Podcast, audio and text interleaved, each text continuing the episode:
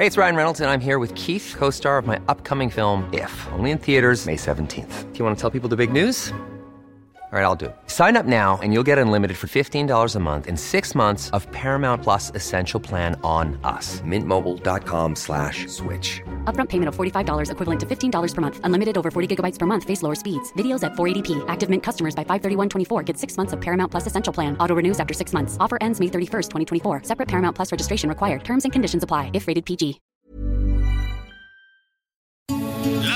Noticias. ¿Qué tal? ¿Cómo le va? Estás a punto de escuchar Yo soy Javier Alatorre. las noticias con Javier Alatorre. La vamos a pasar muy bien. Comenzamos. Hace rato tengo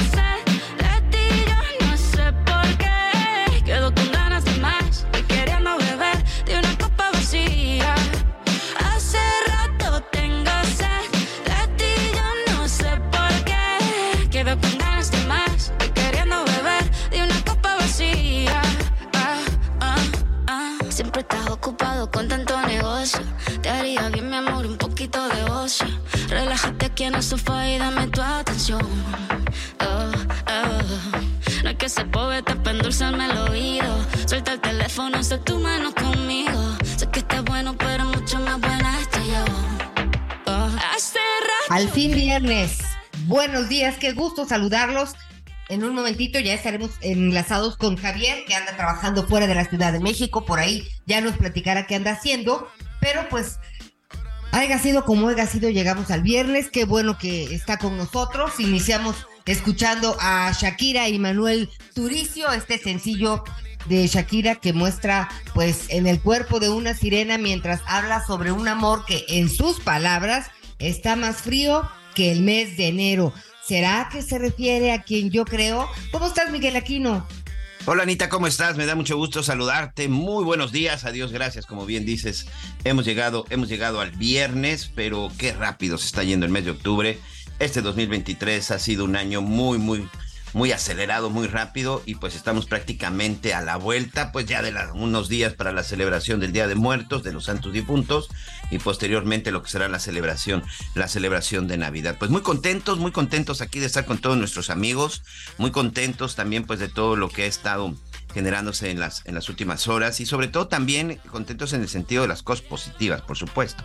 Por supuesto, amigos, porque bueno, también hay unas cosas que de pronto quisiéramos evitar, pero lamentablemente pues son noticias que se siguen generando. Pero lo que sí, hoy vamos a hablar ampliamente y desde los diferentes puntos de vista de este fenómeno natural que se tiene previsto para el día de mañana, este eclipse solar.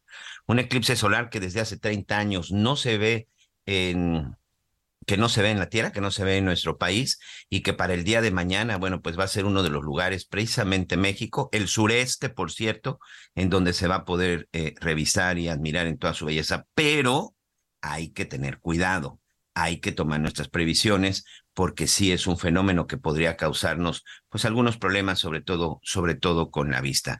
Y también bueno, pues vamos a estar platicando acerca de lo que está pasando con los mexicanos que todavía siguen en Israel. Hoy muchos mexicanos están en España. Fíjate que en la mañana, Anita, platiqué con doña Carlota Mantierra, esta mexicana originaria de la Ciudad de México, quien junto con otros seis mexicanos, bueno, entre ellos una niña de cinco y una jovencita de 14 años, pues se vieron atrapados en medio del conflicto desde el sábado, desde el sábado pasado, y que han pasado toda una serie de situaciones para llegar a primero a Tel Aviv y hoy Hoy ya están durmiendo en Madrid, pero de Madrid ya no saben cómo le van a hacer para regresar, porque simple, sencillamente se les acabaron ya los recursos y además el vuelo que tenían previsto, pues literal lo perdieron, porque no pudieron salir a través del vuelo que ya tenían programado para regresar a nuestro país. Una situación que seguramente como doña Carlota, como Emiliano, un chavo de 18 años, por cierto, originario de Cancún, que está también con ella, pues están padeciendo, ¿no? Pues sí, ya estaremos muy, muy pendientes de todos ellos, ¿no? Y de la situación que, pues, la verdad, lamentablemente, eh, por un lado nos enteramos de más horrores eh, y, el, y el ataque, la guerra, pues, continúa. También estaremos hablando de este tema. Pero oye, Miguel, déjame regresar un momentito al eclipse, porque fíjate que de todas las cuestiones que, que se dicen, que leemos, que hemos trabajado, hay algo que es bellísimo e importantísimo. Entonces, cuenta la leyenda que pues el sol y la luna están, pues ellos están enamorados, ¿no? Ellos tienen una relación, pero pues imposible parece, porque cuando sale el sol se oculta la luna de por vida. Entonces, el eclipse es la oportunidad para demostrar que cuando hay amor, nada es imposible. Entonces, la verdad es que son tantas cosas las que se pueden decir. Es un fenómeno además gratis, Miguel Aquino, y que podremos observar en, una parte importante de la República Mexicana, ya nos dirá, hablaremos con la astróloga, con la científica Julieta Fierro, este, además de, de lo científico, pues ya decías tú esta parte de mitología, ¿no? Esta parte de la cosmovisión, porque por lo pronto para pues nuestras culturas eh, azteca, maya, mexica, pues muy importante eh, pues observar el cielo y de ahí pues su calendario, algunas festividades eh, religiosas y no religiosas y, y pues bueno, vale la pena que realmente podamos disfrutar de distintas formas este eclipse. No, no pasan grandes este, pues no tiene nada que ver con los mitos y, y, realidades en muchos sentidos, pero como dices, no puedes jugar con verlo directamente y esto sí queremos hacer énfasis durante todo el programa. Si usted tiene una idea de cómo lo va a ver, no, Miguel, a mí lo que más me ha platicado la gente es que a través de una radiografía y la verdad es que no sirve de nada. ¿no? Suena muy Nunca bien. Nunca había escuchado esa parte. Cuando a mí me dijeron eso, yo dije, ay, pues yo tengo un chorro en la cara. Yo dije, está muy bien. sí. No, dije, qué tonta, ¿cómo no se me ocurrió? Pero no, no sirve para cuidar la vista. Sí ves y disfrutas del eclipse, pero no sirve para cuidar tu vista, que finalmente es, eso, eso sí es muy importante, ¿no?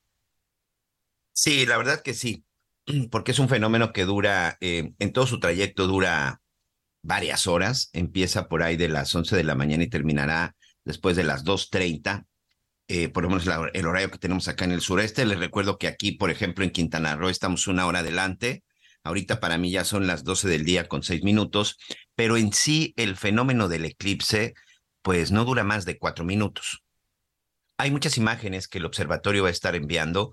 Les recomiendo incluso también seguir la página de la NASA y de esta manera, bueno, pues también se podrá, se podrá apreciar. Este, nosotros nos vamos a mover de aquí de la zona de Cancún, vamos a llegar hacia la zona de Bacalar, Anita, porque Bacalar y Chetumal, junto con Mahahual, es el lugar en donde supuestamente se va a ver en un, en un 90%. Pero aquí la idea y la intención, es la primera vez que voy a tener esta experiencia, ya les iré contando, es verlo en el reflejo del mar. O, de la, o en este caso, de la laguna de Bacalar, que es un lugar espectacular. El hecho es de que dicen que de esa manera, además de que no lo, no lo ves de una manera, de manera directa, lo ves, se puede decir que de lado, y este, y pues vamos a ver. Pero bueno, al final, pues se trata de vivir la experiencia, y eso sí, pues hacerlo con mucho, con mucho cuidado. Es un espectáculo, sin duda. Yo recuerdo que hace un poco más de 30 años, hoy dicen que tampoco, que tampoco es lo correcto. Fíjate que recuerdo que hace un poco más de 30 años, también yo lo vi en el reflejo, en aquel entonces, me parece que en el reflejo de una tina. Ay, y mira, hace 30 años lo vi en el reflejo de una tina, este año espero verlo de reflejo en la laguna de Bacalar. Pues ya estaremos compartiendo con ustedes y vamos a ver dónde, a dónde anda volando Javier a estas horas. Tengo sospechas, pero esperaremos que nos cuente él a dónde decidió ir a trabajar eh, por lo pronto. También estaremos hablando, Miguel Aquino, del cáncer de mama. Mire, no es una enfermedad que pueda uno realmente prevenir, pero por un lado, eh, con hábitos de, de, vida saludables pueden reducirse los factores de riesgo y lo que es muy importante es tomar conciencia, aprender a, a, explorarse, autoexplorarnos, porque sigue siendo una de las formas más eficientes de decir, bueno, pues esto está raro, ¿no? Esta bolita no la tenía yo, o esta protuberancia, a veces hay, hay personas que me dicen, ¿sabes qué? Era como algo larguito, entonces no pensé, cuando usted note que tiene cambio en, de alguna forma en sus senos, automáticamente hay que acudir al médico. ¿Por qué? Porque es un hecho que cuando tú detectas el cáncer a tiempo y empiezas con el tratamiento, lo, con los tratamientos pues son agresivos, pero puede ser la diferencia entre la vida y la muerte. Entonces es importantísimo tomar esa conciencia, hablar con nuestros hijos. Y Miguel Aquino no solo es cosa de mujeres, ¿eh? Me parece que el porcentaje de cáncer de mama en los caballeros es como del 2%, pero no importa, nunca se exploran. Existe. Este, y la causa por la que mueren puede ser, en, en su caso es mayor, pues digo, son menos, pero como nunca se exploran, y cuando ya, ya llegan al tratamiento, pues ya es, es este, pues ya se complicó la situación demasiado. Sí, sí, sí, sí. Y fíjate que ya ahorita en unos minutos vamos a platicar con una, con una doctora precisamente para que nos dé lo- los más, los datos más interesantes. La doctora Diana Flores Díaz, ella es oncóloga. En cuanto lo tengamos listo, producción, este, para poder entrar y platicar, y platicar con ella, porque me parece que este dato que tú das, y sobre todo, por un lado de los hombres, que por cierto, en noviembre ya también estaremos abordando el tema, que yo sigo siendo enemigo, ¿eh, Anita? De ¿De los qué? días y de los meses. Del No. cáncer de mama tenemos que hablar todo el tiempo Sí, y, sí, ten- sí, sí. Y tenemos que hablar todo el tiempo en casa y tenemos que hablar con nuestras niñas, tenemos que hablar con nuestras jovencitas, hay que platicar, señores, con la esposa. Este, fíjate que yo tengo... Yo les pedí a mis hijas, este, en el espejo, en la parte de atrás del closet, en un lado, en la pared, así distintos eh, diagramas para que, pues, aprendieran a explorarse, ¿no? Evidentemente yo las ayudé, pero como para que no se les olvidara, ¿no? O luego se iban, mamá, tengo una fiesta, ay, sí, muy guapa, no sé qué, le, ayúdame, sí, y pues bueno, ¿por qué no una autoexploracióncita antes que te vayas al, al, al baile? Este, y, y, y así hay que hacerlo que sea un hábito, Miguel Aquino, porque escuchando las historias de las mujeres sí es impresionante, pues cómo pueden lograr salvar la vida. Que ahora también el Sí, tema tremendo de, de una mujer con cáncer de mama, pues tiene que ver con su familia. La familia es muy importante, es todo un soporte y, y, y en muchos casos las parejas, los esposos, los maridos, este, pues las abandonan. Y fíjate que, eh, y eso es precisamente lo que te, lo que iba a comentar, que te decía que yo con mi esposa, pues tengo un acuerdo, eh, porque también creo que ahí como hombres tenemos mucha responsabilidad, sobre todo, bueno, pues quien, quien esté casado, quien tenga su pareja, o por qué no, también con sus hermanas, con su mamá, tenemos un acuerdo, no hay vuelta de hoja. Cada año se tiene que realizar todos los estudios pertinentes que tienen que ver con cáncer cervicouterino, que tienen que ver con las cuestiones de los huesos, que tienen que ver con el cáncer de mama. Y evidentemente, por mi parte, también estar verificándonos y revisándonos todas las cuestiones, ya sabe, pues, todo lo que tiene que ver con las pruebas de cáncer de próstata y todo lo pertinente. Pero me parece que eso sí es un acuerdo. Nuestra fecha, ¿sabes cuándo es? En mayo, Anita.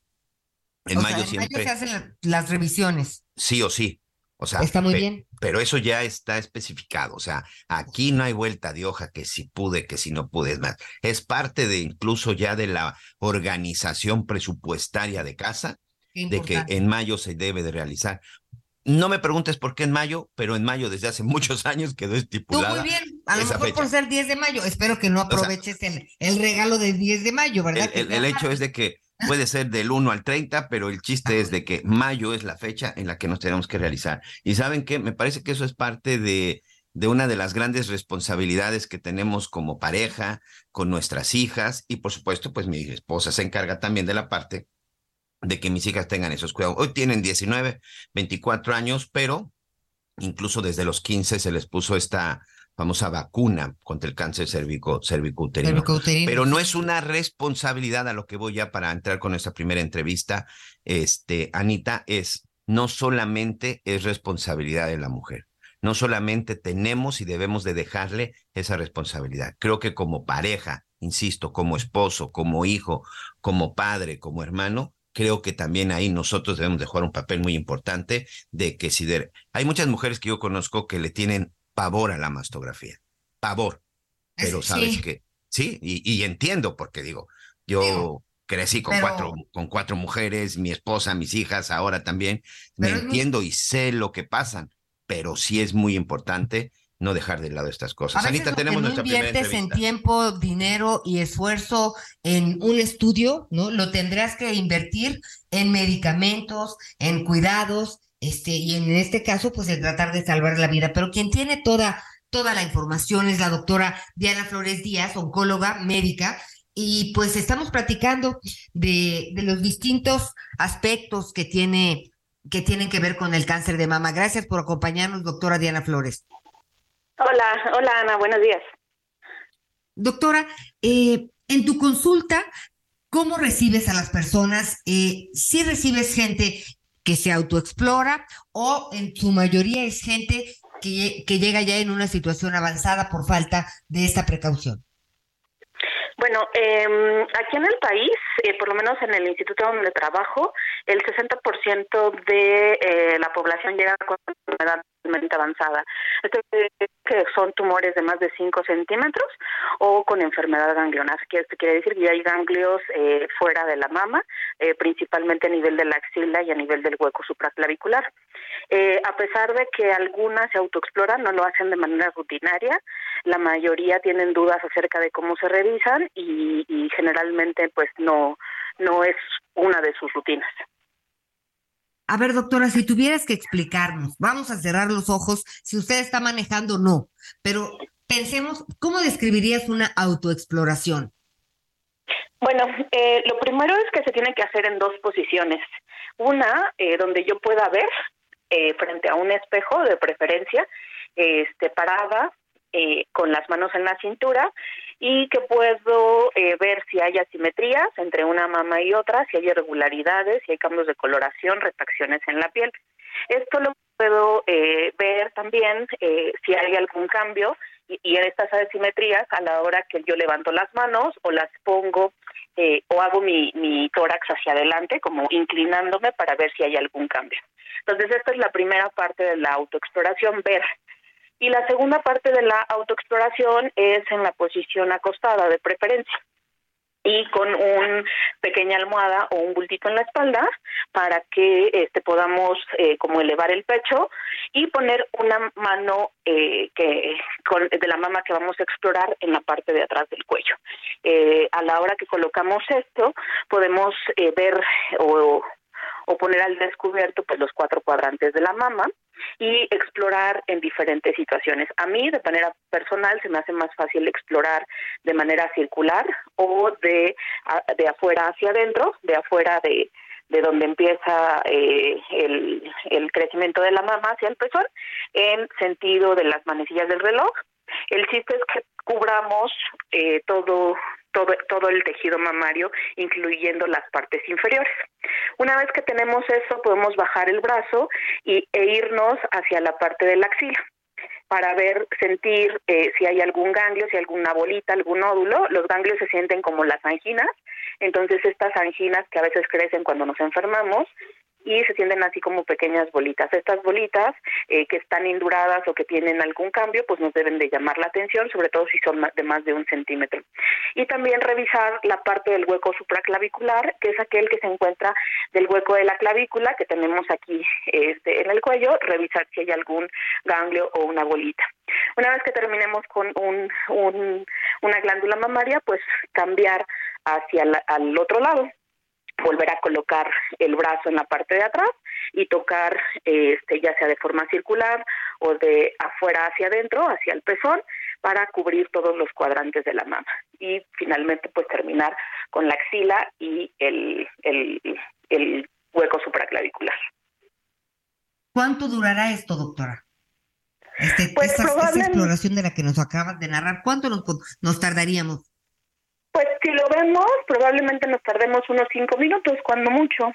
O sea, si lo revisamos y aprendemos a hacerlo de manera rutinaria, a lo mejor nos tomamos este unos cinco minutos. Cinco minutos. En, las, en, en los temas de edad, ¿es a partir de los 20 años, doctora? Sí, es, este, se recomienda que sea a partir de que de que ya tenemos, pues digamos, a la edad adulta. Entonces podemos ten- tomarlo a partir de los 18 o 20 años que aprendamos a hacer una exploración este, física de, la mama y pues acudir con una revisión este, igual em, empezando la vida adulta, ¿no? Que de manera eh, oficial en México eso sucede cuando tenemos nuestra. INE. De acuerdo. Doctora, y entonces es acudir al médico, no, de- no, no, no entrar en pánico e irte a sacar la mastografía, ¿verdad? Empezar No. de la mano de los expertos.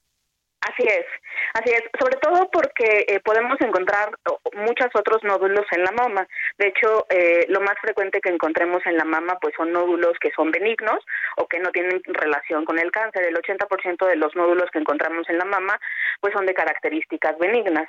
Y también tener en consideración que el cáncer de mama también se puede presentar en pacientes jóvenes, por lo menos aquí este el, en menores de 40 años tenemos que una a dos de cada diez pacientes este, pueden tener menos de 40 años. Entonces también el cáncer de mama se puede presentar en mujeres jóvenes.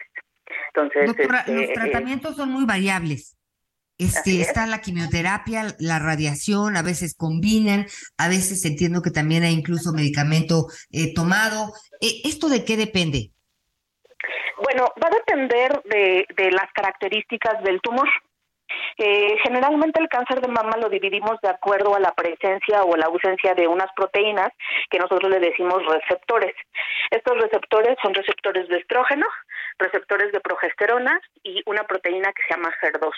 Entonces, si están presentes o ausentes, nos dirigen hacia un tratamiento. También va a depender del tamaño del tumor. A menos, a tumores más pequeños, generalmente requieren menos tratamientos de quimioterapia. Eh, y eh, tumores que son sensibles a hormonas o que tienen estas proteínas presentes de estrógenos y progesterona, que son las que se encargan de la parte de la del, eh, de la diferenciación sexual, es decir, poder dar lactancia, poner, poder tener ciclos menstruales, embarazarnos de todas las mujeres. Este, cuando se encuentran presentes en los tumores, lo que hacemos es bloquear esta parte de las hormonas. La radioterapia, por ejemplo, es un tratamiento específico dependiendo del tipo de cirugía que me realicé, dependiendo de si hay ganglios o no y dependiendo del tamaño tumoral principalmente. Doctor, una rapidísima que Miguel Aquino también tiene 10 preguntas. Hay quien decide quitarse la mama, no todo el tejido de, del seno, de entrada. Hay quienes lo requieren este, ¿lo aconsejas en caso de que no, lo no, no, sea requerido, que sea como una medida de precaución? No, porque entonces tendríamos que quitarnos todos los lugares de nuestro cuerpo donde podríamos tener cáncer y pues eso no es factible. Y no ha demostrado que incrementemos la supervivencia de la población o de las mujeres en caso de que nos hagamos mastectomía bilateral, que es quitar las mamas, ¿no? Es, es, así se llama el tipo de cirugía. De acuerdo, eh, Miguelito, adelante. Muchas gracias, Anita. Este, muchas gracias, doctora. Y, y, miren, quiero, quiero ser sobre todo muy enfático lo que comentaba, de hasta dónde también uno como, como padre, uno como hijo, uno como pareja, pues tiene esa responsabilidad de apoyar. Y, y, y la verdad es que de, de, pronto yo me encuentro mucha ignorancia por parte de los hombres, este, doctora. En ese sentido, mi pregunta es, ¿qué podemos hacer para apoyar en esta circunstancia. Hay muchas mujeres que le tienen temor a la mastografía y de pronto muchos de los, de los hombres no conocemos o no entendemos la magnitud de hacerse este tipo de prueba. ¿Qué es la recomendación directa que nos haría directo como hombres? Que además también tenemos que cuidarlos porque también está comprobado que el cáncer de mama también se da en el hombre. Pues yo creo que eh, eh, una de las partes más importantes es esta parte de acompañamiento, de no saber que, que a pesar de que puede salir un resultado eh, que no esperamos o que no queremos, pues saber que tenemos a, a, la persona, a nuestra pareja al lado, ¿no? Este, que está apoyándonos y que está viendo. Entonces, una parte a veces es esta de pasar por un proceso eh, como, como el cáncer de mama y pues sentir que se está solo o que se está aislado. Entonces, pues en esa parte, pues la pareja, pues ayuda. Entonces, tanto en la parte de la que la mujer cuida al hombre y el hombre que cuida a la mujer, creo que esa parte debe ser recíproca. Por ejemplo, para que tengamos un poquito de conocimiento de los padres, yo tengo dos hijas ya, señoritas de 19 y 24, pero recuerdo que una de mis grandes preguntas siempre fue, ¿a qué edad tienen que empezar a hacerse este tipo de seguimientos? ¿A qué edad tienen que empezar a hacer este tipo de pruebas? Eh, bueno, la recomendación es que si no tengo ningún síntoma, por ejemplo, una mastografía, eh, la recomendación que es que se haga a partir de los 40 años y si no tengo ningún factor de riesgo adicional, a ser mujer y, y pues tener más de 40 años. Entonces, pero eso también va de la mano con el con el médico. Eh, y si no tengo antecedentes familiares de cáncer, pues no es necesario como hacerlo antes. Eh, para eso también a partir de los 18, de los 20 años que empiezo con una exploración o una parte de check-up como anual, este, pues hacerlo, eh, mantener como mis revisiones anuales y una vez que que veamos eh, este eh, pues hacer nuestras revisiones y en el momento indicado pues empezar a hacer nuestras revisiones ya con algún tipo de estudio. Muy bien, muchas gracias doctora Anita. Pues bueno, pues ya con esta información, doctora, pues eh, vamos a, despedirnos en esta ocasión eh, con el compromiso de seguir adelante porque ese es un tema del que hay que seguir hablando. Gracias, doctora Diana Flores Díaz. De nada, hasta luego. Buenos días. Y con esto, Miguelito, hacemos una pausa, ya estamos de regreso. Todas tus compras de la marca Silly apoyan a FUCAM para detectar el cáncer de mama. Chécate a tiempo, te lo mereces. Conéctate con Javier a través de Twitter, arroba javier-alatón. Sigue con nosotros. Volvemos con más noticias. Antes que los demás. Todavía hay más información. Continuamos. Saludos a todos los que escuchan las noticias con Javier La Torre. Déjenme comentarles que nuestros amigos del Abierto de Tampico nos están invitando a que disfrutemos del mejor tenis del mundo del 23 al 28 de octubre en la ciudad de Tampico, donde se disputará el torneo de la WTA 125 con la presencia de jugadoras de clase mundial. Un evento para toda la familia con zona comercial, música, juegos y mucho, mucho más. Las embajadoras de este año son Agla Tomjanovic de Australia y Heidi Watson de Gran Bretaña.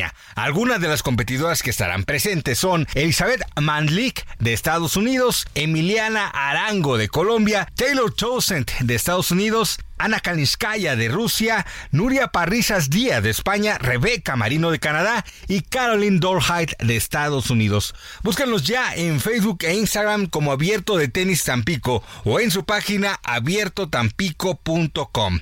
Abierto Tampico, un evento para todos. Muchas gracias, saludos a todos que escuchan las noticias con Javier Alatorre. Las noticias en resumen. El subsecretario de Gobierno de Chiapas, Jorge Cruz, informó que hasta el momento 15 de los 60 ejidatarios de Altamirano secuestrados ya fueron liberados. Dijo que se espera que hagan lo mismo con los demás en las próximas horas. Un helicóptero de la Fuerza Aérea Mexicana se desplomó entre las comunidades Ventoso y La Cumbre en el municipio de Topia Durango.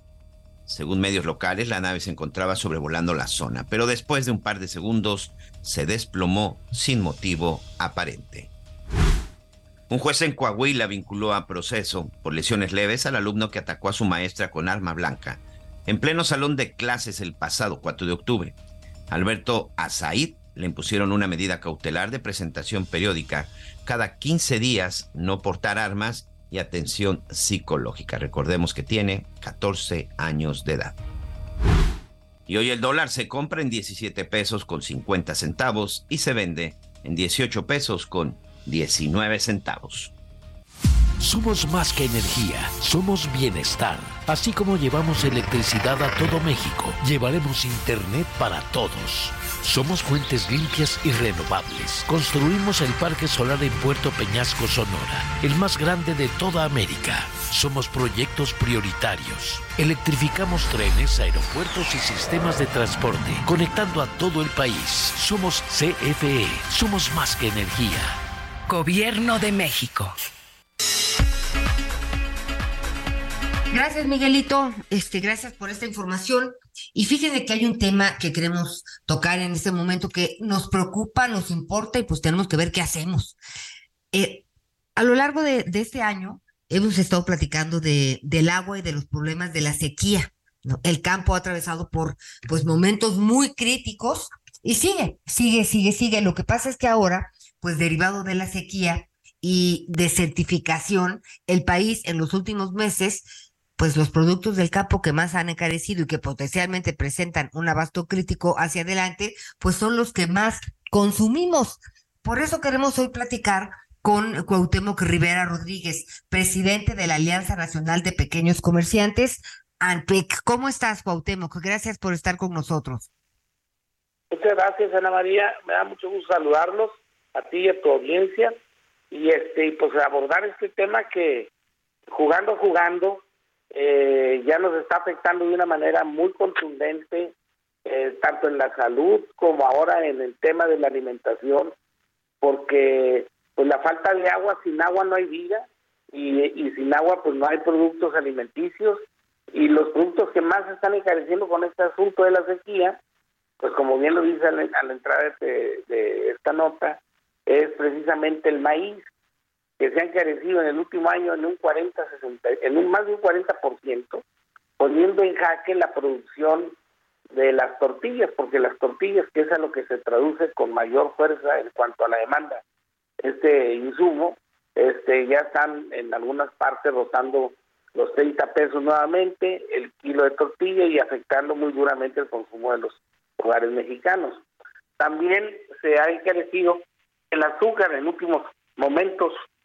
El azúcar ahora se ha encarecido en, de una manera muy importante, en un 33% al corte del mes de octubre. Nosotros habíamos hecho un estudio previo, estaba con un, una variación de un 17%, pero en las últimas dos tres semanas se ha seguido moviendo muy fuerte el precio del kilo de azúcar y ya está rondando los 35 pesos el precio promedio nacional y su variación este realmente es muy importante porque estamos hablando que en los últimos días se ha subido como 9 pesos. Este, y por Oye, último, Cuauhtémoc, frijol. Mande. Hay una cosita que dijiste al principio, perdóname que te interrumpa. Eh, estamos platicando no, no. con Cuauhtémoc Rivera, presidente de la Alianza Nacional de Pequeños Comerciantes, que dijiste, jugando, jugando. ¿A qué te refieres con esta frase con la que empezaste? Pues es que mira, si lo que pasa es que como luego dicen, somos este a veces por la vida que llevamos tenemos memoria corta. Pero si recordamos, hubo un personaje que no hace mucho tiempo, para quienes somos de edad madura, este, empezó a hablarnos de este problema del cambio climático. Hace 30 años fue el pionero de este tema, Al Gore. Nadie le hizo caso, lo, lo denostaron, dijeron, no, hombre, está exagerando la cosa.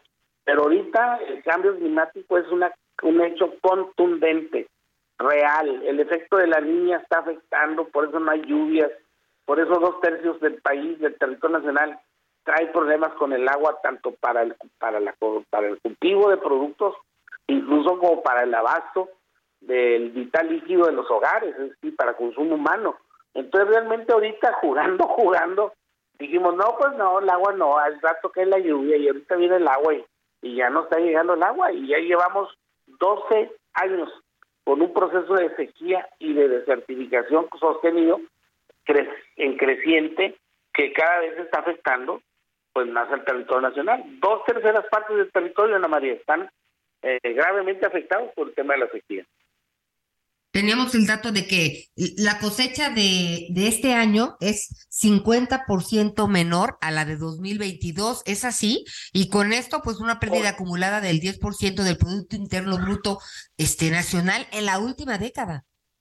Exactamente. Y es que este año particularmente, Ana María, se han registrado unos calorones, unas temperaturas tan elevadas, eh, inusuales e inéditas. Este, empezamos con el tema de la primavera, pues sí, la primavera es este cálida, pero no ardiente, y la primavera de ese año fue ardiente, y el verano ahí te encargo, ¿no? Este fue casi infernal, y, hubo territorios del país con temperaturas muy altas que, que, que, afectaron, sobre todo en el norte del país, viene el proceso de, de calor de norte, de norte a sur y, y rebasando el centro, y en algunas partes del sureste también estuvo muy caliente o ha estado muy caliente, y estamos en otoño y es tiempo que así que digas tú que ya vencimos al calor y todavía no. Entonces hemos tenido un año realmente muy, muy adverso en materia climática que ha puesto en jaque eh, muchas presas, muchas tierras de cultivo y muchos este, productos agrícolas se han visto pues, realmente este, eh, colapsados o problemados, los cítricos, eh, las hortalizas, no, no tan solo los que señalamos en el boletín, muchos más, y eso ha ido encareciendo cada vez de una manera constante el Sí. segmento de los frescos en la canasta básica. Oye, y pues, digo, siendo la canasta básica tan importante y tan, eh, tan comentada eh, eh, en el gobierno, ¿qué pasa? ¿Qué, ¿Te has acercado a quién? ¿Quién te ha dado respuesta? ¿Qué va a pasar? ¿Algo hay que hacer? ¿Qué se va a hacer? Pues mira, realmente después de lo que ha pasado, por así decirlo, con el PASIC, que fue el último lance que ha tenido el Estado para tratar de, a- a- de mitigar el tema de la inflación en el costo de los productos, de los alimentos esenciales de la población. El PASIC se ha lanzado tres veces, estamos ahorita en el, viviendo el PASIC 3 y sus efectos... ¿Qué es esto que dijiste, PASIC 3? ¿Qué, qué? Por favor, no Ah, toda bueno, la es gente que lo el PASIC, el PASIC se lanzó el año pasado en mayo y no se volvió a lanzar en octubre y este año se volvió a lanzar en enero. En los tres momentos que ha anunciado el gobierno de este programa de combate a la inflación y la carestía, pues no ha resultado, no ha tenido los, los resultados que el mismo eh, programa buscaron. Por lo que a cada lanzamiento de mayo a octubre, eh, cuando lo vuelven a lanzar en octubre, este, le agregan otros otros asuntos. Oye, pero ¿quién lo lanza? ¿Qué dependencia? ¿Secretaría de Economía, lanza Secretaría de Agricultura? la- ¿Quién? La Secretaría de Economía es la que lidera el proyecto. Incluso el PASIC 3 ya lo anunció prácticamente en solitario la Secretaría de Economía y a través de un decre- de un documento, de un boletín prácticamente. Ya no hubo ni siquiera evento ni nada. ¿Y no has tenido oportunidad o, no se han organizado para decir? Porque digo, si lo primero sirve a medias o no sirve, pues estas son las observaciones de quienes viven en el campo, de quienes trabajan la tierra, este, y pues en función de esas observaciones se mejora el programa para la versión 2, pero si ya vamos en la 3 y dices que tampoco este atiende finalmente la necesidad real, eh, o sea, ¿cómo, cómo, cómo se, se pueden organizar mejor? ¿Qué, qué podemos pedir en este programa para poder hacerlo?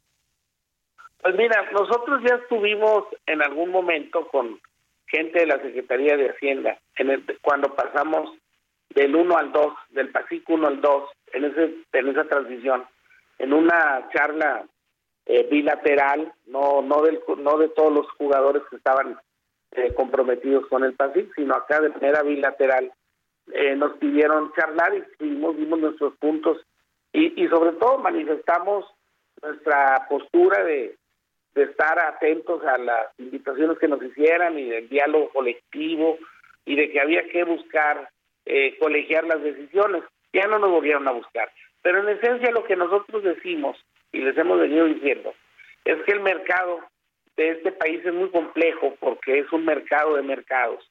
Eh, alguien que vive en, en Mérida no come, no consume lo mismo que alguien que vive en Tijuana y, o Sí. alguien que vive en, Zacatecas. Es decir, Claro. eh, tendríamos que eh, tener, hacer un trabajo muy intenso para hacer econometrías, eh, o sea, estudiar precios de productos de los distintos patrones de consumo que hay en las distintas regiones del país para, en forma aterrizada, Ana María, ir diciendo, aquí en esta región, estos 30 productos que la gente ubica muy bien, es el frijol de tal marca, en tal presentación, el, el azúcar de esta marca, la sal, estos productos van a estar ofreciendo estas ventajas en materia de precio porque se han comprometido a apoyar la economía de la gente.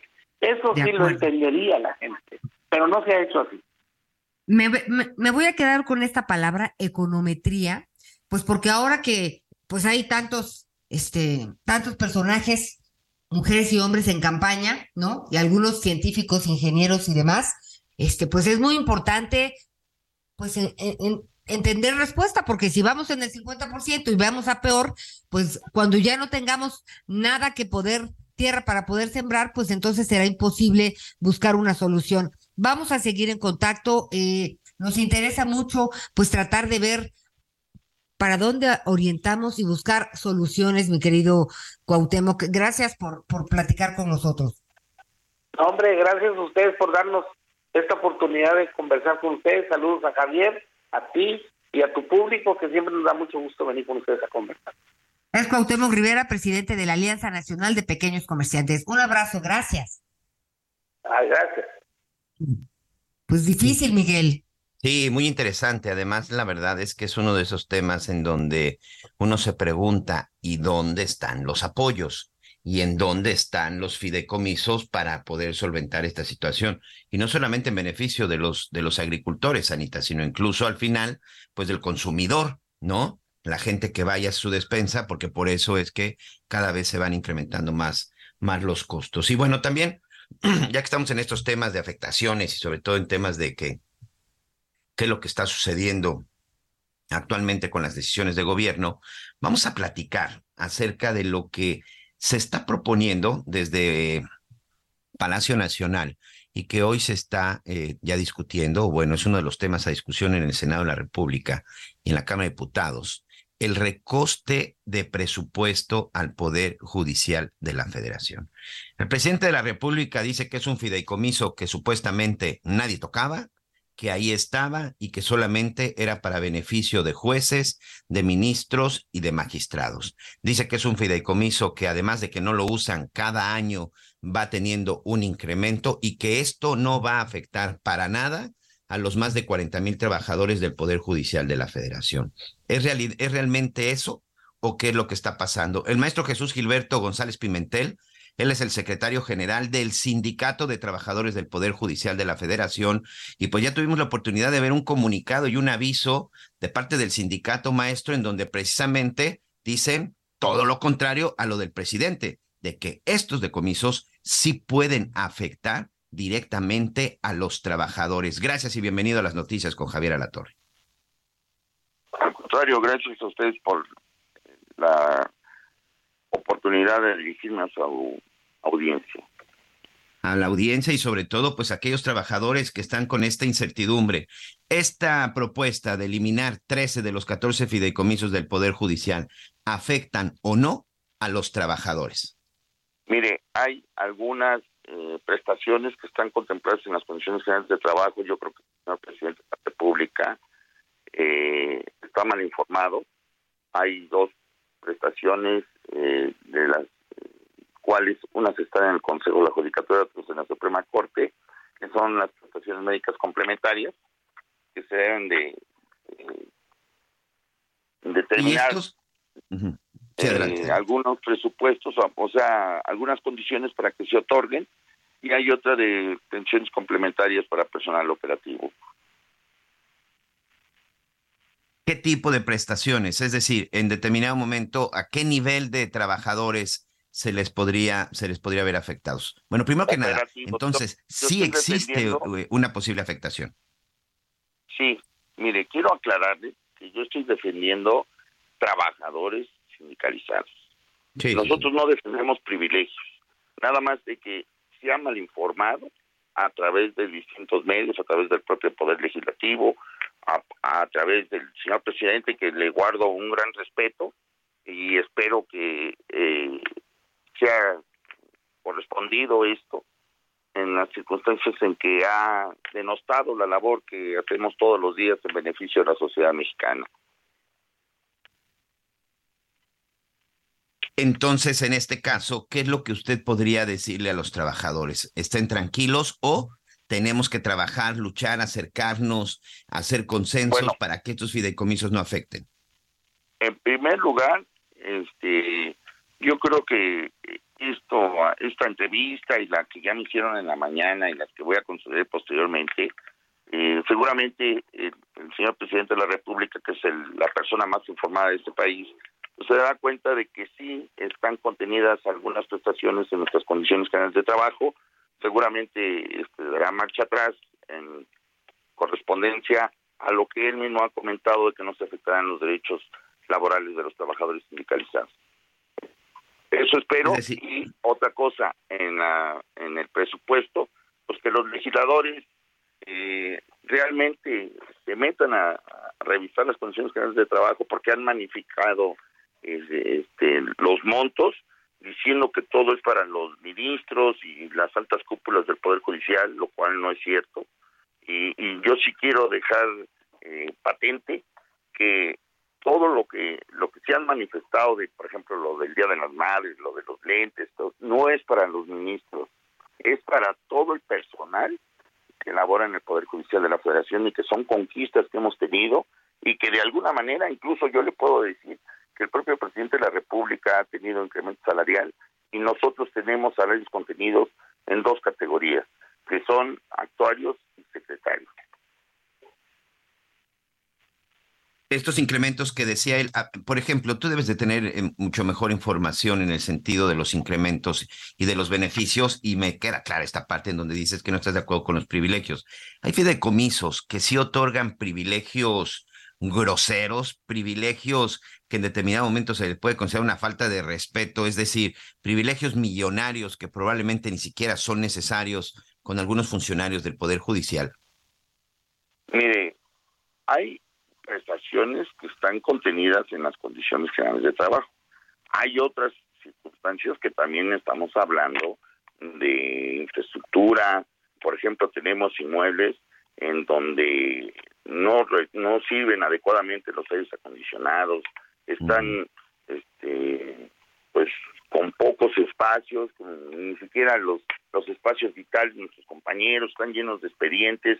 En días pasados vi una mañanera donde un reportero establecía que, que los inmuebles del Poder Judicial están en zonas de alta plusvalía, que son eh, inteligentes, pero eso es lo malo, que sesgan la, la información. A mí me gustaría que fueran a Córdoba, a, a Villaldama, que, que, fueran a Poza Rica y que vean en qué condiciones estamos laborando. Hay casas que están habilitadas como oficinas y la verdad, este, todo eso impacta.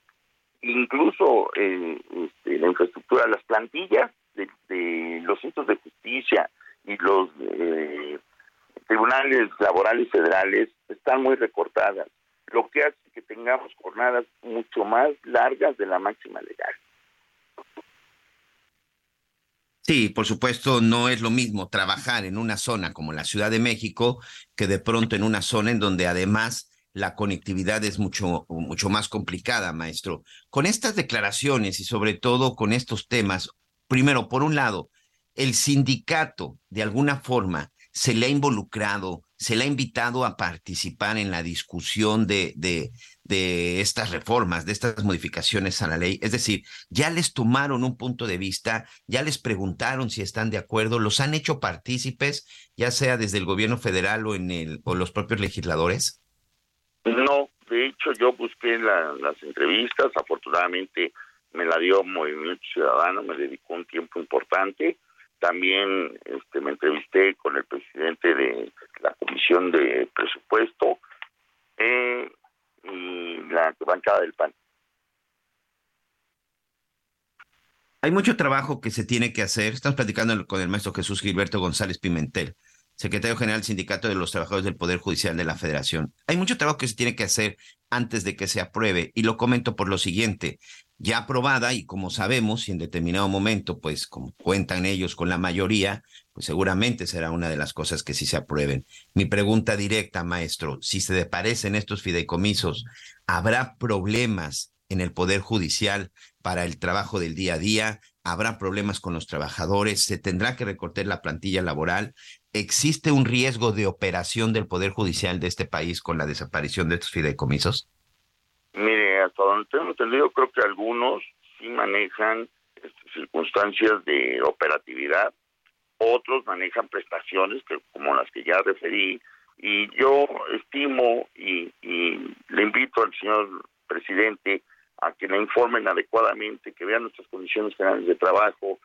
Realmente somos un poder de la Unión que de sus decisiones derivan la gobernabilidad, la armonía y la paz social. Y créanme que hay mucho talento en nuestros compañeros trabajadores, hay una alta especialización desde el oficial judicial, todo lo que es carrera judicial, hasta el tribunal, hasta el secretario del tribunal, y donde se incluso se hacen exámenes para accesar a esas categorías. Y además tenemos asesores, tenemos eh, defensores, que son el primer contacto con el pueblo, con los más desprotegidos, y que están altamente capacitados para hacer la labor que les corresponde. Todos los días eh, amanecemos y con el compromiso de dar la mejor versión de nosotros. Por eso es que sí eh, impacta en mis compañeros eh, la denostación, impacta que digan que el Poder Judicial no ayuda para nada y de aquí pues yo, yo digo que en mi muy particular punto de vista que se están metiendo este, con la división de poderes que señala el artículo 49 constitucional. Muy bien, maestro, pues si nos lo permite, vamos a estar muy pendientes del caso y como ya lo de, mencionas y que es muy importante, es uno de los tres poderes, pero si de por sí en México de pronto la impartición de justicia no puede ser, no es la que nosotros nos gustaría ver, hoy vemos que precisamente ahí en el Poder Judicial es en donde de pronto puede haber estos señalamientos de cargas de trabajo, de exceso de expedientes, de una lentitud por la misma carga de expedientes y de pronto con estos fideicomisos pues seguramente esto se estaría incrementando. Muchas gracias profesor, maestro Jesús Gilberto González. Al contrario, gracias por permitirme dirigirme a su audiencia.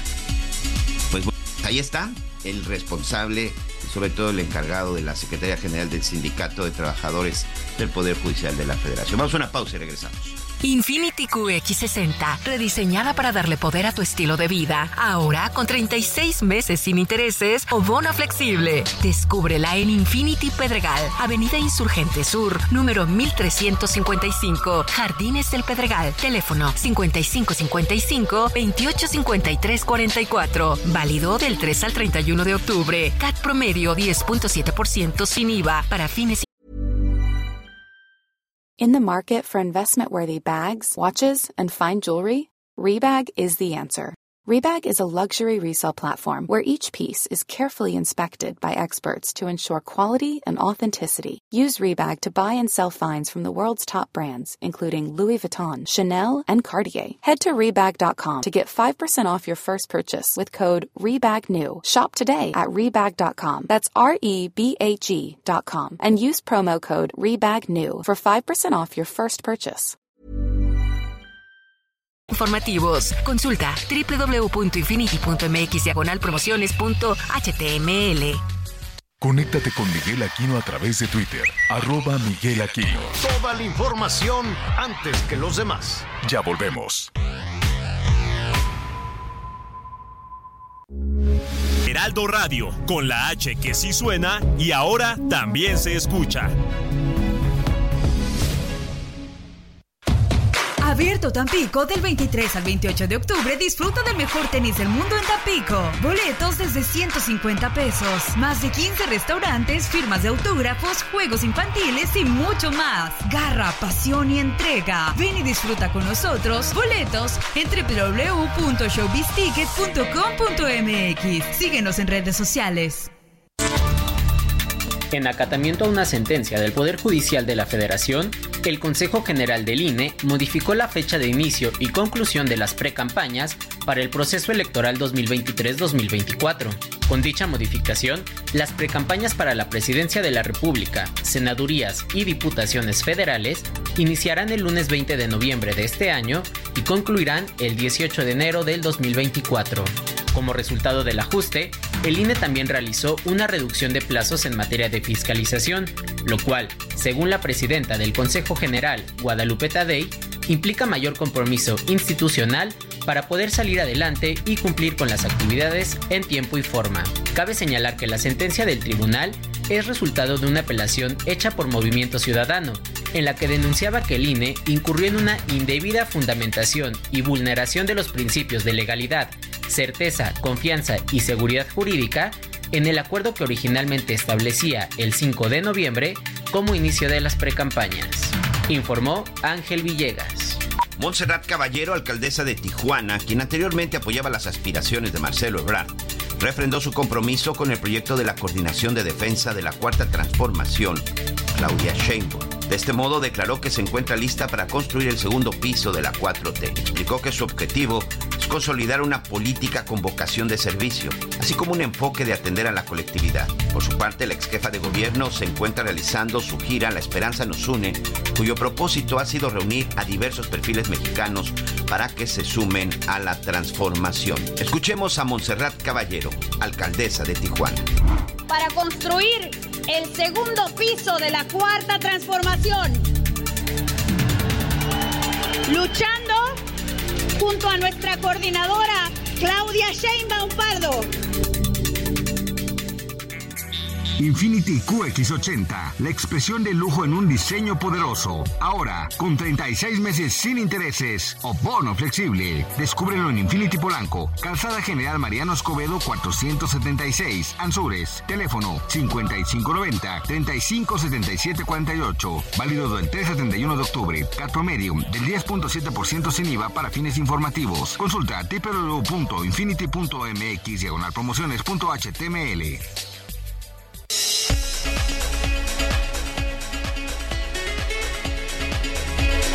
Pues aquí ya, gracias a esta información, ya la tiene usted a su disposición. Seguimos en las noticias con Javier Alatorre. Y bueno, primero que nada, lo que es, es, ofrezco una disculpa porque cuando hablábamos al principio que tendríamos el privilegio de platicar con la doctora Julieta Fierro, yo dije que es astróloga y claro que no, es astrónoma, entre muchas otras cosas más.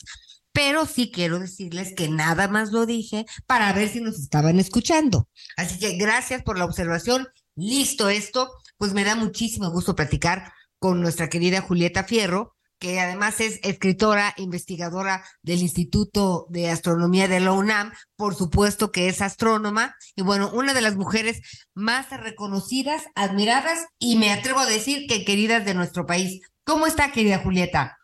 Ay, pues feliz y también que además de ser tu astrónoma, hay otro astróloga, imagínate. Pues ya le sabes tanto que bien podrías, mi querida doctora. Qué gusto que podamos platicar. Tenemos eclipse a la vista. lo que sí quiero es que tengas un futuro feliz. De todo. Ay, no, pues, a ver, ¿qué me ibas a preguntar? Pero te interrumpí. No, perdóname, qué bonita manera de iniciar esta, esta charla. Eh, te decía que tenemos eclipse a la vista. Sí, qué emoción, ¿verdad? Qué padre que el tamaño aparente de la luna y del sol sean iguales. Así como tú con tu pulgar puedes tapar a la luna, la tapar al sol, pero esta vez la luna está un poquitín más lejos. Un poquito, bueno, la luna es 400 veces más chiquita del sol de diámetro, pero está 400 veces más lejos, más cerca, perdón, de nosotros pero eh, eh, la luna, el centro de la luna va a pasar justo enfrente del sol. Y como la luna va a estar un poquitín más lejos, se va a ver el lado noche de la luna, va a estar oscura, y se va a ver este anillo de luz brillante alrededor del sol. Así es que bueno, pues es el mejor anillo de compromiso. Yo digo, si sabes alguien que necesita uno, es el momento. Oye, doctora, tenemos eclipses de sol, de luna. Este es anular. ¿Cuáles son las características o las diferencias? Pues justamente, cada, cada año hay dos eclipses, de luna o de sol. ¿Por qué? Porque, bueno, tú has visto cómo el sol parece recorrer la bóveda celeste y la luna también parece recorrer la bóveda celeste, pero no están en la misma línea, están inclinadas 15 grados es decir, solo hay dos eclipses al año. Entonces, un eclipse total de sol es cuando la luna cubre totalmente al sol, como va a pasar el año próximo, el 8 de abril, y vamos a poder ver esto desde Mazatlán hasta Piedras Negras. Hay eclipses parciales donde solamente parte del sol se cubre, que es por ejemplo lo que va a pasar en la Ciudad de México mañana, donde solo el 70% del sol va a estar cubierto, en Guerrero va a ser un poco menos, en cambio en la península de Yucatán, en algunos lugares, la luna va a pasar justo eh, por el centro del sol y se va a formar este anillo alrededor del sol y eso es un eclipse anular.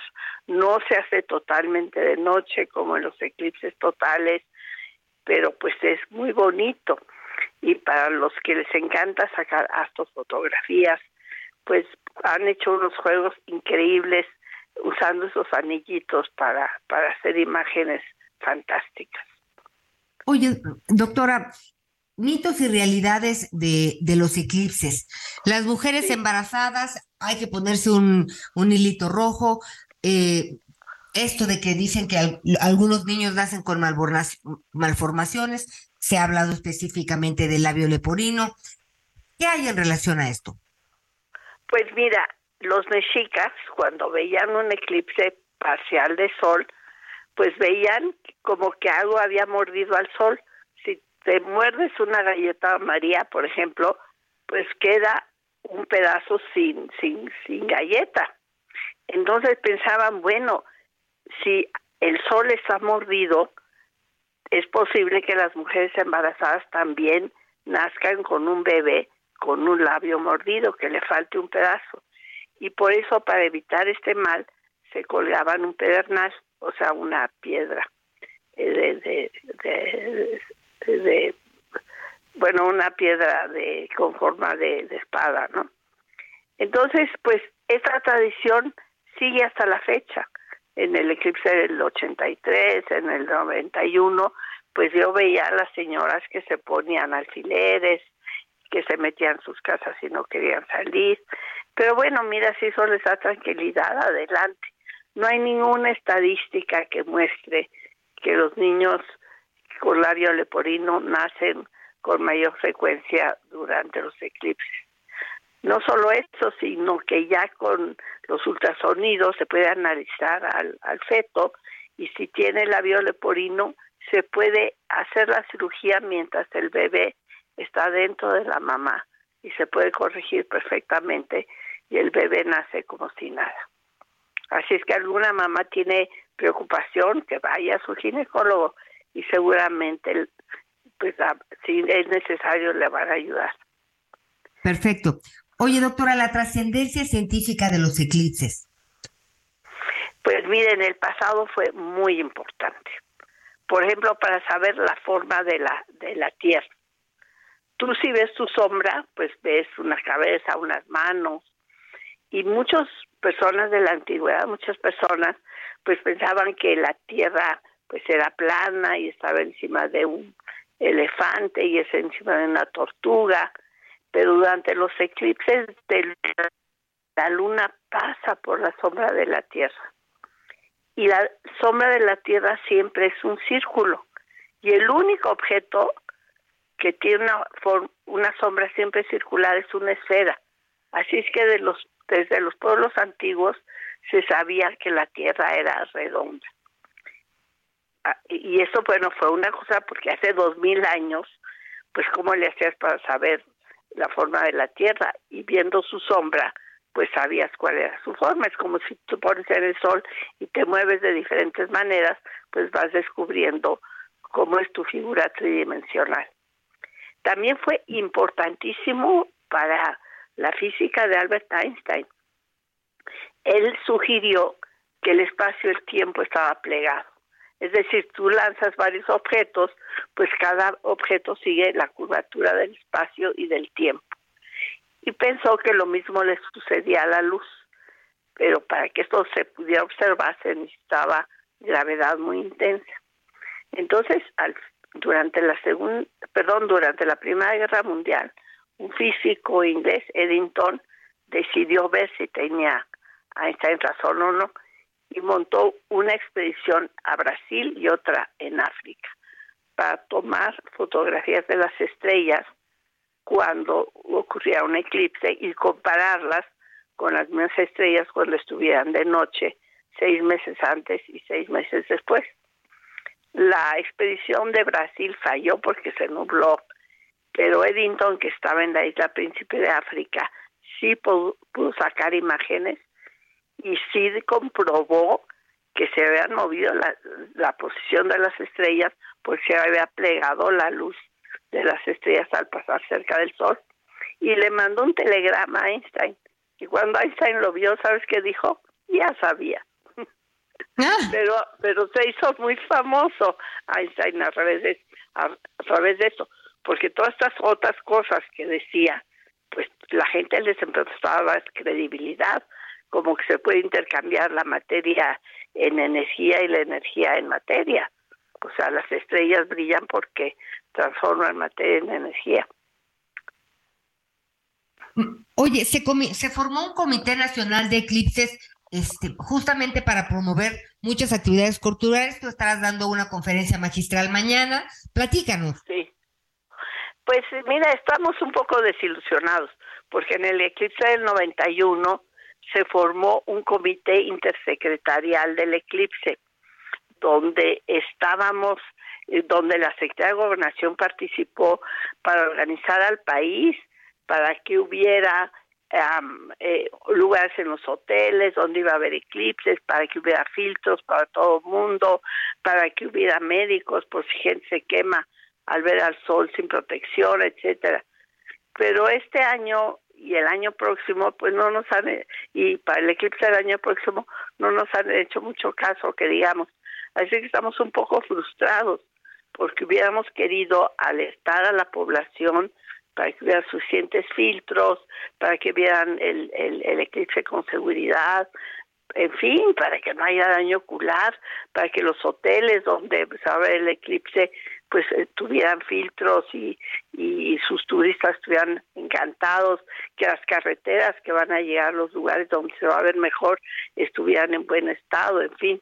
Yo espero que esto suceda el año próximo, que sí se forme un buen comité intersecretarial para el eclipse. De acuerdo. Y ahora nuestra recomendación para verlo, mi querida. Eh, ¿sí, das tu conferencia mañana? Sí, yo doy mi conferencia mañana y pueden ir a Universum, eh, perdón, a la Estrada CU y ahí sí va a haber filtros para todos. No solo eso, si tienen un telescopio ya arrumbado que no saben usar, pueden llevarlo y va a haber grupos de aficionados para ayudar a ver los eclipses y para enseñarles a usar el telescopio, para usar filtros, vamos a usar métodos indirectos para ver los eclipses. Mira, es muy fácil, si ahorita sales y te pones debajo de un árbol, vas a ver rueditas en el piso de luz, que son las imágenes del sol. Y si mañana sales y haces lo mismo durante el eclipse, en lugar de rueditas vas a ver sonrisitas o cuernitos. Se va a ver muy bonito. Así es que pues es la manera mejor es verlo de manera indirecta.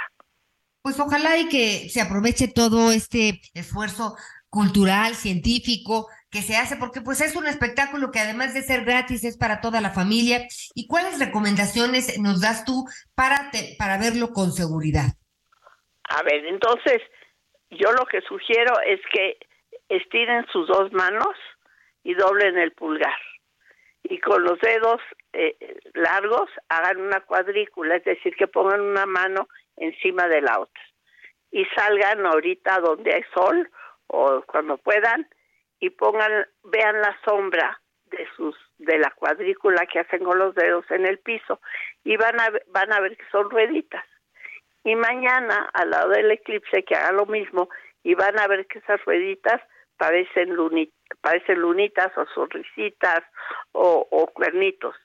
Y si les da flojera usar su mano, agarren una hoja de papel y háganle hoyitos y salgan y pongan, vean la sombra de, de la hoja de papel con los hoyitos y van a ver que los hoyitos que antes eran redondos antes del eclipse, durante el eclipse se van transformando en, en sonrisitas. Y así no hay que voltear a ver al sol, es peligroso o si pueden ir a una tlapalería, un filtro de soldador del número 14 les permite verlo directamente. Pero primero hay que ponerse el filtro y después voltear a ver. Y en las redes sociales se va a transmitir. Perfecto, pues estaremos muy pendientes de tu conferencia, de toda la transmisión, este, porque se va a ver en una parte importante de la República en distintas facetas, ¿correcto, doctora? En todo, en todo el país solo se va a ver anular en Yucatán, Campeche y Quintana Roo y solo en algunas ciudades. Pero en todo el país se va a ver como parcial y por eso es muy importante cuidar los ojos. Si uno está volteando a ver al sol, la, la retina se puede inflamar y como no sentimos el dolor, se puede uno lastimar los ojos. Así es que no hay que estar volteando a ver al sol a cada rato. Bueno, pues para nosotros siempre es un privilegio escucharte. Gracias, doctora Julieta Fierro. Espero mañana poder escucharte en vivo ahí en tu conferencia y platicar después, porque pues también es importante esta charla después del eclipse, todo, todo lo que pensamos se genera y sucede. ¿Te parece? Perfecto, además es una fiesta y los mexicanos nos gustan las fiestas, nos gusta estar en bola y compartir las bondades de la vida.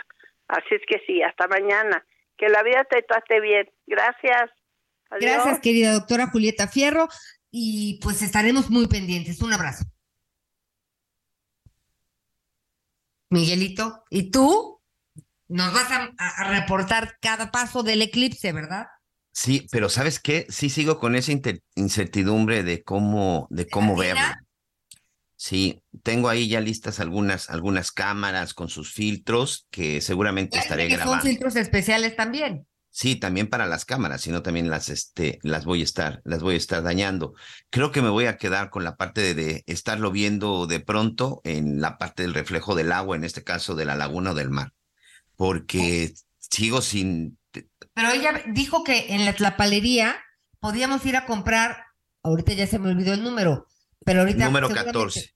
Eso, eso yo creo que es, con eso puedes hacerlo, Miguel. Pues sí, Sí, vamos a ver si lo conseguimos, que acá en Quintana Roo, ya te has de imaginar, es una locura, todo el mundo está ya listo y preparado para esto y pues todo el mundo estamos buscando precisamente la mejor, la mejor opción. Pero bueno, ahí está el fenómeno. Más adelante vamos a platicar también con uno de nuestros historiadores, este, que bueno, pues siempre nos da luz para tratar de entender ese tipo de cosas con Enrique, con Enrique Ortiz, que ahí en su red lo encuentra como como Tlatuani, para conocer también esta parte de los eclipses desde la época prehispánica, que ahorita pues ya comentaba la, la doctora Fierro, ¿no? Ese enamoramiento que de acuerdo con los aztecas había entre el sol y el sol y la luna, este, y que es de ahí en donde nacen pues los nombres de los, de los dioses más importantes de la cultura, de la cultura azteca, y qué significaba, cómo celebraban, como también bien lo decía la doctora Anita, pues que los eclipses eran prácticamente una fiesta y eran momentos que para nuestra, para la cultura prehispánica, pues eran fundamentales. Pero bueno, Vamos a estar todavía platicando al respecto y de esto, bueno, pues ya les estaremos, les estaremos comentando. Estamos tratando de enlazarnos con nuestro corresponsal de San Luis Potosí. Este, Ay, Miguel, qué preocupación. Pepe Alemán, sí, este, hay cosas que no podemos dejar de lado y sobre todo para poder poner nuestro granito de arena como medio de comunicación para ayudar a la localización de cinco jóvenes. Ayer se reportó la desaparición de cinco adolescentes entre 15 y 17 años que salieron de un albergue en el que estaban pues resguardados precisamente en la zona de San Luis Potosí. Son migrantes, Ana María Lomelí. Los cinco son migrantes. Dos son del Salvador, tres son del Salvador y dos más son de Guatemala. Ellos desde hace varios días pues este pues salieron de este salieron de este albergue y, ya no se supo nada de ellos. El tema es que, bueno, pues recordemos que tienen que pasar ciertos días para que al final, pues las autoridades, eh, pues lo consideren como una desaparición. Y por eso es que hasta el día de ayer se emitió esta alerta. Hay varias versiones, por supuesto, en el sentido de qué fue lo que pudo haber sucedido con ellos. Eh, una de las versiones que yo sinceramente espero que esa, esa sea y que esa haya sido, independientemente de la acción, es que al aprovechar de que salieron del albergue y escaparon. No sé si me explico. Que escaparon en el sentido de que, pues ya para que no este, sigan ellos detenidos, recuerdo, son migrantes. Ya la, el consulado del Salvador y Guatemala están enterados. Y digo porque al final esta versión significaría pues que no se trató ni de un homicidio, ni un secuestro, ni un levantón. Pero quien tiene toda la información y sobre todo de lo que está sucediendo en este momento es precisamente Pepe Alemán desde San Luis Potosí. ¿Cómo está, señor? Me da gusto saludarte. Miguel, muy buenas tardes. Efectivamente, como bien lo comentas, desde, son cinco chicos de entre 15 y 17 años, eh, adolescentes originarios del Salvador, dos, tres, perdón, y dos de Guatemala, que estaban en situación de movilidad, habían, como viajaban solos, los tenían en un albergue de la Secretaría de Seguridad eh, Estatal en al sur de la de la de la de aquí de la capital potosina. Eh, de acuerdo a la fiscalía, el pasado domingo ellos eh, decidieron salir de ese albergue sin, bueno, evadirse más bien, obviamente no tenían permiso, se evadieron, se fugaron, pudiéramos decir, y eh, desde entonces no los encuentran. Miguel se trata de Edgar Alejandro Rillana Escobar, de 17 años de edad, Alexis Ednaides Valdés Campos, de 15 años, José Mauricio Pérez Aguilar, de 17, Wilmer Giovanni Salinas Panameño de 15 años y Lorenzo Recinos Carrillo de 16 años de edad, quienes, eh, pues de acuerdo a las fichas emitidas por la Comisión Estatal de Búsqueda, como te decía, pues eh, se evadieron de este albergue al sur de la eh, capital de aquí de San Luis Potosí. Eh, se ha desplegado todo un operativo para dar con ellos, no solamente las fuerzas de seguridad, sino colectivos, buscadores de personas, y eh, pues hasta el momento no se sabe de ellos, del paradero. Comentarte que esa zona, eh, Miguel, es sumamente riesgosa, insegura, característica de eh, una alta incidencia en la venta de droga al, al, al menudeo, entonces no se descarta que pudieran haber sido reclutados por algún grupo delincuencial y esperemos que pronto tengamos noticias acerca de estos cinco menores de edad centroamericanos migrantes que han desaparecido aquí en la capital potosina, Miguel. Pues no sé si coincidas conmigo y, y lo, de lo que comentaba, de que esperemos que lo mejor de todo esto es que ellos hayan decidido escapar, que por su situación ellos hayan decidido continuar con su camino. Me imagino que su intención es querer llegar hasta los Estados Unidos y que no hayan sido ni asesinados, ni mucho menos que estén en manos de los delincuentes. Miguel, son personas en altísimo estado de vulnerabilidad por ser menores de edad no acompañados, es decir, están a su suerte. Y como bien lo dices, pues en el mejor de los escenarios, ojalá hayan decidido eh, continuar su periplo hacia el sueño americano y, y estén viajando en la el tren este conocido como la bestia o por algunas rutas que no dejan de ser riesgosas. En el peor de los escenarios, pues eh, ojalá y no hayan sido víctimas de esos grupos de la delincuencia que operan eh, y son tan con estas personas vulnerables. Pues Pepe, te agradezco mucho, vamos a estar muy pendientes, gracias. Estamos al pendiente, Miguel, buena tarde. Muy bien, momento de una pausa, ya regreso. Conéctate con Ana María a través de Twitter, arroba Anita Lomelí. Sigue con nosotros. Volvemos con más noticias. Antes que los demás. Todavía hay más información. Continuamos. Todas tus compras de la marca Silly apoyan a FUCAM para detectar el cáncer de mama. Chécate a tiempo, te lo mereces. Las noticias en resumen. La alcaldesa de Lázaro Cárdenas, Michoacán, María Itze Camacho, fue víctima de la delincuencia cuando circulaba sobre la autopista siglo XXI. Hombres armados la despojaron de su vehículo, equipo de telefonía y otras pertenencias. La Facultad de Estudios Superiores Aragón de la UNAM informó que las clases y exámenes extraordinarios pasarán a la modalidad a distancia hasta nuevo aviso. Esto por los reportes de hallazgos de presuntas chinches en algunos puntos de la facultad. De acuerdo con el Censo Nacional de Procuración de Justicia Estatal y Federal del INEGI, al cierre del 2022 había 2.915.000 carpetas de investigación pendientes de concluir. Esta cifra representa un aumento del 10.8% respecto a las carpetas pendientes en 2021. Policías de la Ciudad de México detuvieron a un hombre denunciado por maltratar a un perro, arrastrándolo atado a un remolque. Miembros de la Brigada de Vigilancia Animal liberaron al animalito, que tenía una soga en el cuello, y lo llevaron a sus instalaciones para darle atención médica.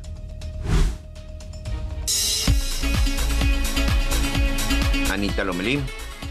Gracias, Miguelito. Oye, pues entre todas las cosas que, que, queremos compartirlos, pues al fin es viernes y es importante que vayamos tomando previsiones y organizándonos. Al principio hablábamos de temas de salud, eh, pues hay que tenerlo incluido en el presupuesto todos estos chequeos en cuestión de prevención y también es importante considerar eh, pues las vacaciones, Miguel Aquino, a dónde queremos ir, a dónde podríamos ir, de pronto hay eventos, hay conciertos, hay algunos lugares a donde quisiéramos estar y pues es importante conocer a tiempo que se van a llevar a cabo y organizarnos. Y por eso, pues me da muchísimo gusto saludar a Luis Villaseñor, director del Fideicomiso de Promoción de Puerto Vallarta, porque pues hay fiesta en Puerto Vallarta. ¿Cómo estás, Luis? Gusto en saludarte. Hola, Hola, buenas tardes. Muy, muy, bien, muy contento de compartir con ustedes de que, bueno, Puerto Vallarta, como bien es un destino que se vive 24/7, pero también todo el año, ¿no? Así que hay muchas excusas por qué venía a nuestro destino. Oye, y pues es uno de los destinos turísticos también más visitados de nuestro país, Puerto Vallarta en Jalisco. También tiene, además de las bellas playas, los paisajes, la gastronomía, congresos anuales muy importantes y queremos que nos platiques de estos eventos que se van a llevar a cabo.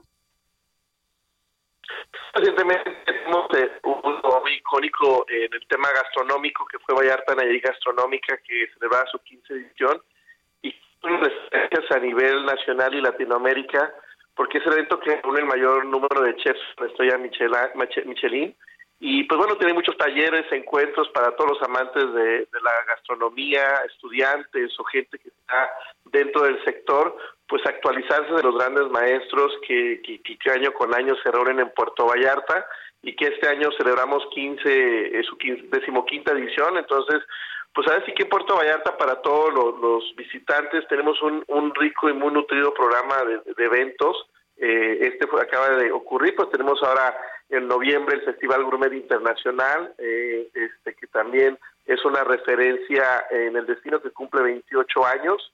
Y pues también a los que les gusta el deporte tenemos los torneos de pesca, tenemos un evento eh, de ultra trail, de, senderismo de alto rendimiento que el mundial ocurre en Mont, Blanc, Francia. Y bueno, en México el único destino, gracias a la belleza de las montañas que nos ofrece eh, la Sierra Madre en esta bella bahía, pues hace que sea una competición que es de clase mundial y es un clasificatorio para los amantes del senderismo. Así que, como bien dices, pues bueno, Puerto Vallarta no es solo sol y playa, es un lugar donde ocurren muchos eventos, sean deportivos, gastronómicos, eh, culturales. Ya estamos próximos al Día de Muertos, esperamos, eh, bueno, nos esperamos, eh, adelantamos que nuevamente repetimos esta Catrina colosal que rompió un récord Guinness el año pasado y que bueno, este año nuevamente eh, los visitantes podrán disfrutar y admirar toda esta muestra y, tradición que es el Día de Muertos y que pues bueno, Puerto Vallarta es el destino de playa por excelencia donde se todos los colores, sabores, textura, eh, pues hará esta nuevamente esta referencia para que más de eh, los, los turistas que ya están llegando para la temporada invernal, pues disfruten esta bonita tradición de nuestro país, ¿no? Y es que fíjate que Puerto Vallarta, bueno, además de la fiesta que hay de pronto en sus calles, ¿no? Hay, eh, pues ya hablábamos de la gastronomía, que es muy, digo, deliciosa, así que hay muchos lugares, este, que por lo regular siempre están llenos, lugarcitos, restaurantes eh, de renombre, eh, y pues la gente, ¿no? La gente también hace, hace la diferencia, son grandes anfitriones, los eventos que tienen, pues debido al mar, ¿no? Y este, y pues a la belleza del escenario, pues congresos en otro sentido. De esta Catrina me acuerdo perfecto. ¿Quiénes la elaboran? Esos son los artesanos de, de Tlajomulco, Jalisco. No, pues Tlajomulco no, de este, Zapotlán. Nejo, Zapotlanejo, Jalisco, es pues, un municipio y cercano a la zona metropolitana de Guadalajara y que pues bueno ya se, se volvieron famosos y ya volvieron una tradición, es el tercer año que montan esta Catrina. Eh, el año pasado fue justamente cuando la registramos para romper el récord Guinness y pues bueno, lo logramos. Y este año, pues bueno, ya estaremos ahí, que nos sigan en las redes sociales, arroba Puerto Vallarta o arroba Visit Puerto Vallarta en Instagram, porque bueno, estaremos ahí interactuando con nuestros visitantes, pues cómo les gustaría ver a la Catrina este año en la playa, ¿no? Así que es un festival que ha ido tomando mucha fuerza y, que bueno de turistas y locales disfrutan mucho ver a los charros eh, pintados de Catrín eh, hay este tours por los cementerios a lo largo del malecón. Estuvieron el año pasado Elvis Presley los Beatles muchos artistas y conocidos se dieron cita en Puerto Vallarta en su malecón y que bueno todo el mundo tomó la oportunidad de tomarse fotos con ellos.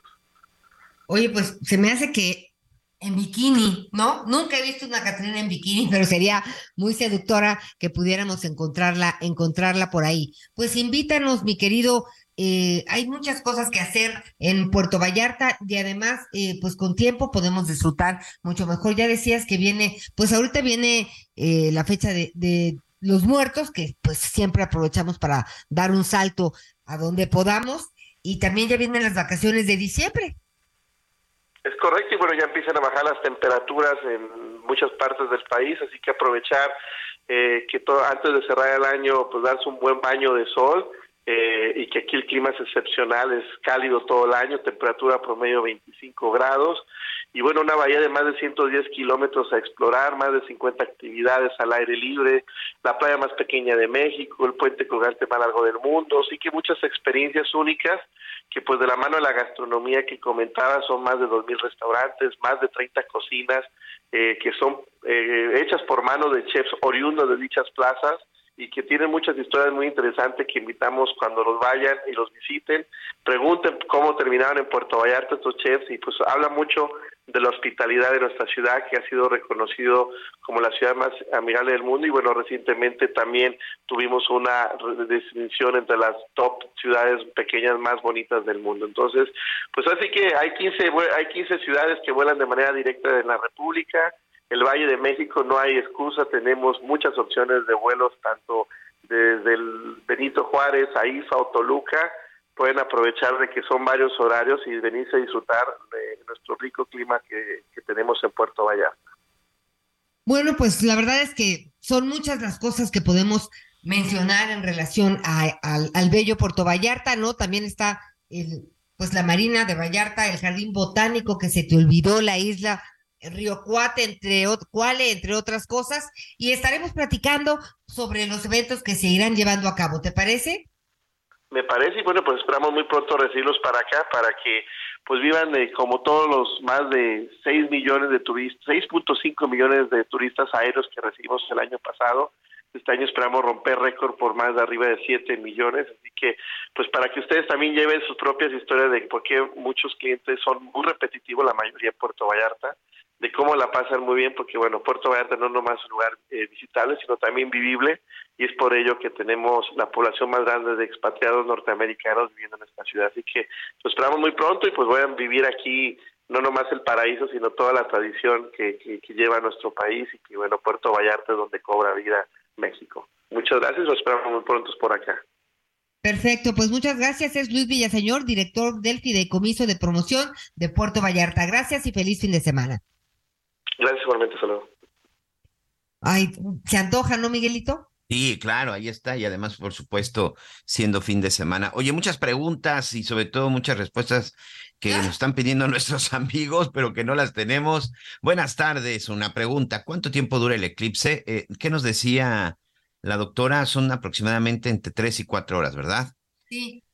Ya que tengo niños menores de cinco años y aunque les digamos que no miren hacia arriba será inevitable, prefiero quedarme en casa mientras pase el eclipse y evitar alguna afectación en sus ojitos. Gracias por las noticias. Pero seguramente también se estará transmitiendo en, televisión. Así es. Un saludo a todo el equipo atentamente, Brisa. Oye, y también aquí hay otra cosa importante, Anita. Cuidado con las mascotas, por favor, porque las mascotas también son este pueden resultar afectados. Hay muchos animalitos. En, avisarnos, Miguel Aquino, si te fijas, pues tú que tienes perros, pues van a empezar a ladrar, van a estar inquietos y seguramente qué piensas dejarlos adentro. Hay que encerrarlos, sí. Los vamos a los vamos a los vamos a encerrar y este de por sí ellos aquí como hace mucho calor, que por cierto ya la próxima semana platicaremos de las cuestiones del calor porque eh, un temperaturas históricas que estamos teniendo en la zona en la zona de, del sureste, en la zona de la península. Ayer, por ejemplo, platicaba con dos amigos, con Efren Argüelles, Jacob Velázquez, que hoy están también en la zona de Mérida. En algunos lugares la sensación térmica era de 50 grados, Ana María Lomelí, 50 grados centígrados. Entonces, yo normalmente tengo a mis perros adentro para que también estén, estén frescos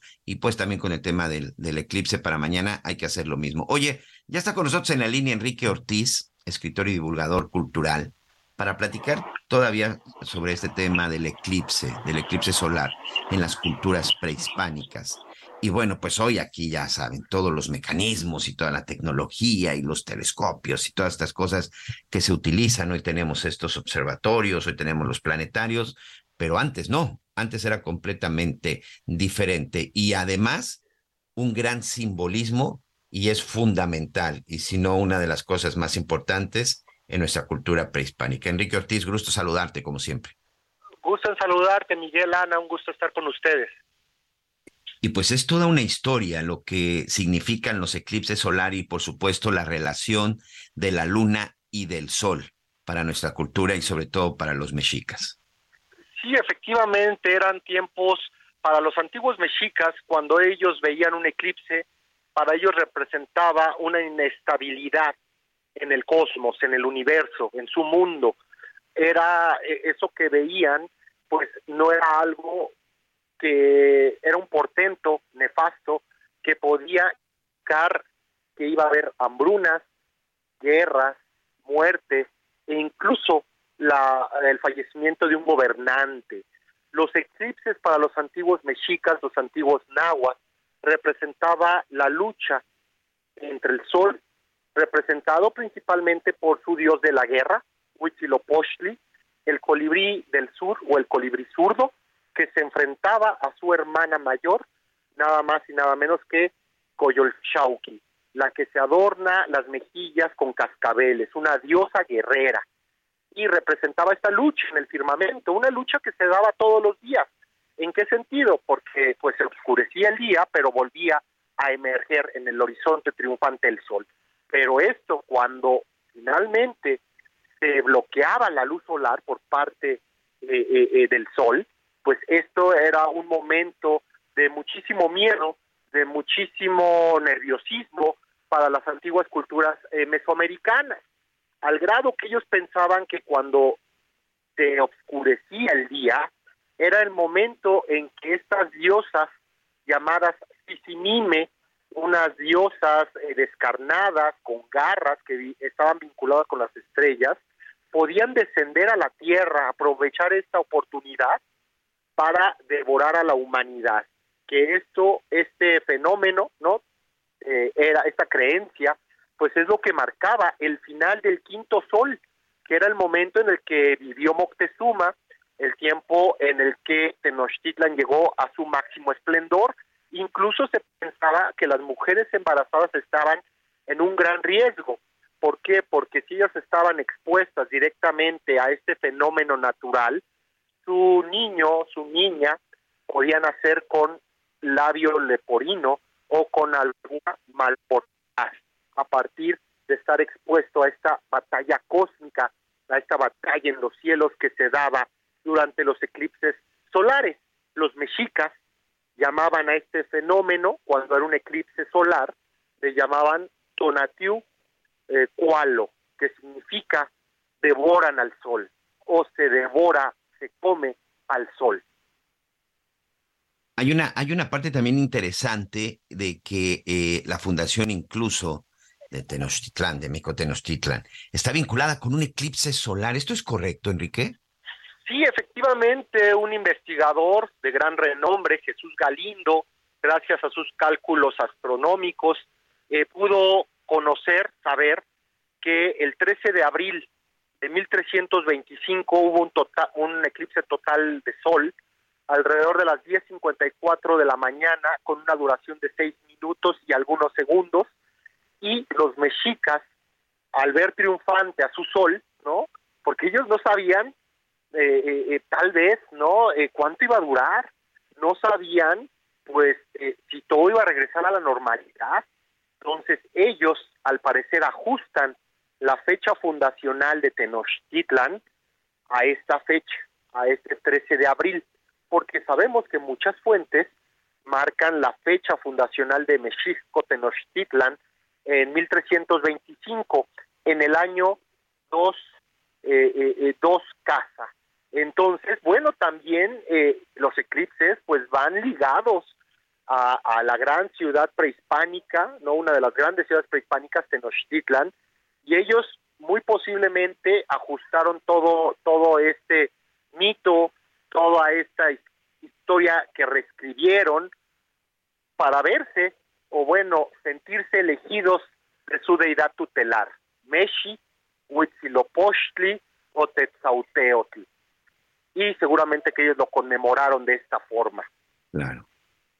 Aquí, ahorita que tú nos haces esta narrativa, de pronto uno intenta imaginarse cómo eran esos, esas mañanas, esas tardes en estas tierras, en el momento del eclipse. Eh, ahorita que hemos estado platicando, decían, pues mañana hay una es una gran fiesta, es un evento impresionante, hay que tomar precauciones, pero con esta narrativa me imagino que los días de eclipse, pues los aztecas se encerraban en sus en sus casas, o sea, no era de que salieran a apreciar este evento, ¿no? ¿Cómo te puedes imaginar que era un día de eclipse en estas en estos lugares? Sí, no era un día ah, completamente diferente a su cotidianeidad, seguramente que realizaban sacrificios humanos, esto con el objetivo de fortalecer al sol durante esta batalla que se daba en los cielos. Y sabemos que durante los eclipses aquellos sacerdotes responsables de realizar estas, pues de concretar estas ofrendas humanas, realizaba, lo realizaban con un cuchillo de pedernal, pero un cuchillo de pedernal que no era gris, que no era oscuro de color, sino que era blanco, ¿no? Era un color blanco el arma con la que sacrificaban a las personas. También sabemos que aquellas mujeres embarazadas aquellas familias no que estaban esperando eh, que llegara a este mundo su hijo pues colocaban en las puertas eh, en los cuartos el mismo elemento un cuchillo de pedernal blanco para proteger a, a la esposa a la hija a la hermana que estaba esperando un bebé. También eh, hay crónicas que comentan que en estos momentos, en estos eclipses y durante la noche, se podía llegar a sacrificar a personas albinas, ¿no? Todo este color blanco, pues vinculado con la luna, ¿no? Vinculado principalmente con la luna y con las fuerzas de la eh, noche, de la oscuridad. Bueno, eh, Anita Lomelí está también aquí con nosotros, Enrique. Sí, hola Ana, ¿cómo estás? Hola, hola. Oye, y también, eh, qué coincidencia que en un eclipse de, pues, de sol, me parece que fue un, eclipse, un eclipse total de sol, eh, se fundó México Tenochtitlán. Sí, claro, no, e, es, es algo, pues era algo muy importante, era un simbolismo tremendo, era algo que, que cambiaba, reitero, la cotidianidad de los pueblos prehispánicos y que se veía con eh, mucho obviamente que había gran conocimiento astronómico en las culturas, en las civilizaciones prehispánicas, pero este conocimiento obviamente estaba limitado a las castas sacerdotales, incluso tal vez al gobernante y a la nobleza, quienes ellos posiblemente podían saber que se iba a dar un eclipse total eh, días antes, meses antes, en el firmamento. Y sin duda alguna que estas estos grupos que ostentaban el poder desde lo que era Copán en Honduras hasta el norte del país, ¿no? La Quemada, eh, Casas Grandes, estas élites que acumulaban y ostentaban el poder sabían de esto y seguramente que ellos utilizaban este tipo de fenómenos pues para acrecentar el poder de Tlatoani, para, eh, eh, eh, digamos, aprovechar esto desde su visión política sobre los más iguales, sobre el pueblo, ¿no? Que pues obviamente ellos no tenían ni, ni el conocimiento, ni las herramientas, ni el recurso para poder estar observando, ¿no? Al sol, a la luna, a Venus diariamente. Oye, y esta, esta leyenda de que el sol o la luna o sea, cuando decían, no es que ya mordió a la luna o al sol, también es fascinante.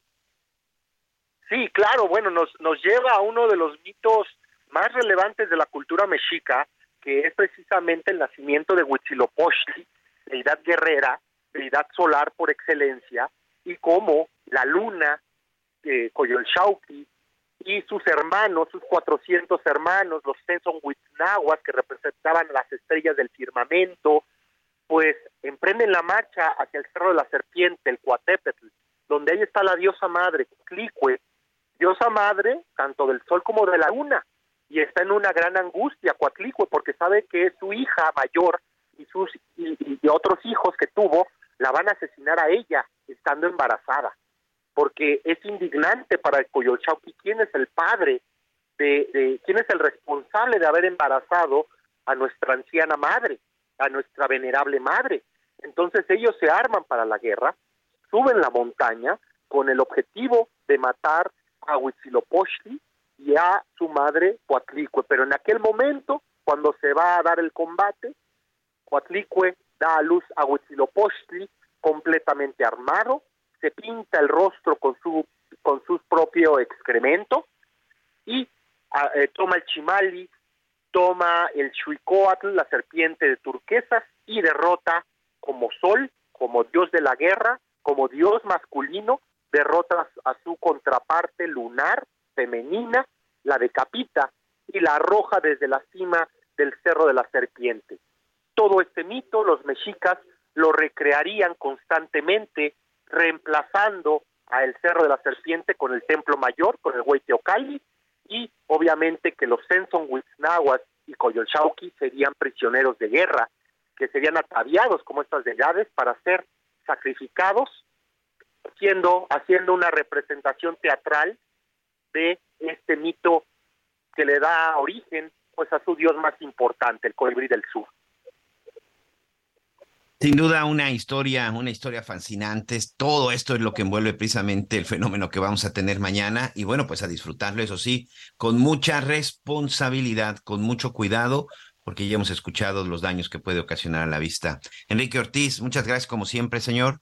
Que tengas un, excelente fin de semana. Con ustedes. Un gusto estar contigo, Miguel, y contigo, Ana. Muchas gracias y le recomiendo que lo sigan ahí a través de sus redes sociales. Y Anita, pues nos tenemos que despedir y a prepararnos para el eclipse solar. Sin duda, Miguelito, el lunes le damos lectura a todas las personas que amablemente nos, nos han escrito, ¿te parece? Así es, y ya le estaremos mencionando todo lo que ha sucedido y también aquí todas las imágenes de lo que es el eclipse solar. Por lo pronto, buen fin de semana. A nombre Liceo Javier La Torre, Dios lo cuide y nos escuchamos el próximo lunes. Si no sintiera nada. Ahora me miras tan diferente y yo nadando encontré la corriente. Me tiene en la calle buscando con qué llenar este vacío que se siente. Yo no soy mecánico, pero trato de arreglarlo y no funciona. Reanimando un corazón que no reacciona. No quiero intentarlo con otra persona. Hace rato tengo sed de ti, yo no sé por qué. Gracias por acompañarnos en Las Noticias con Javier La Torre. Ahora sí ya estás muy bien informado.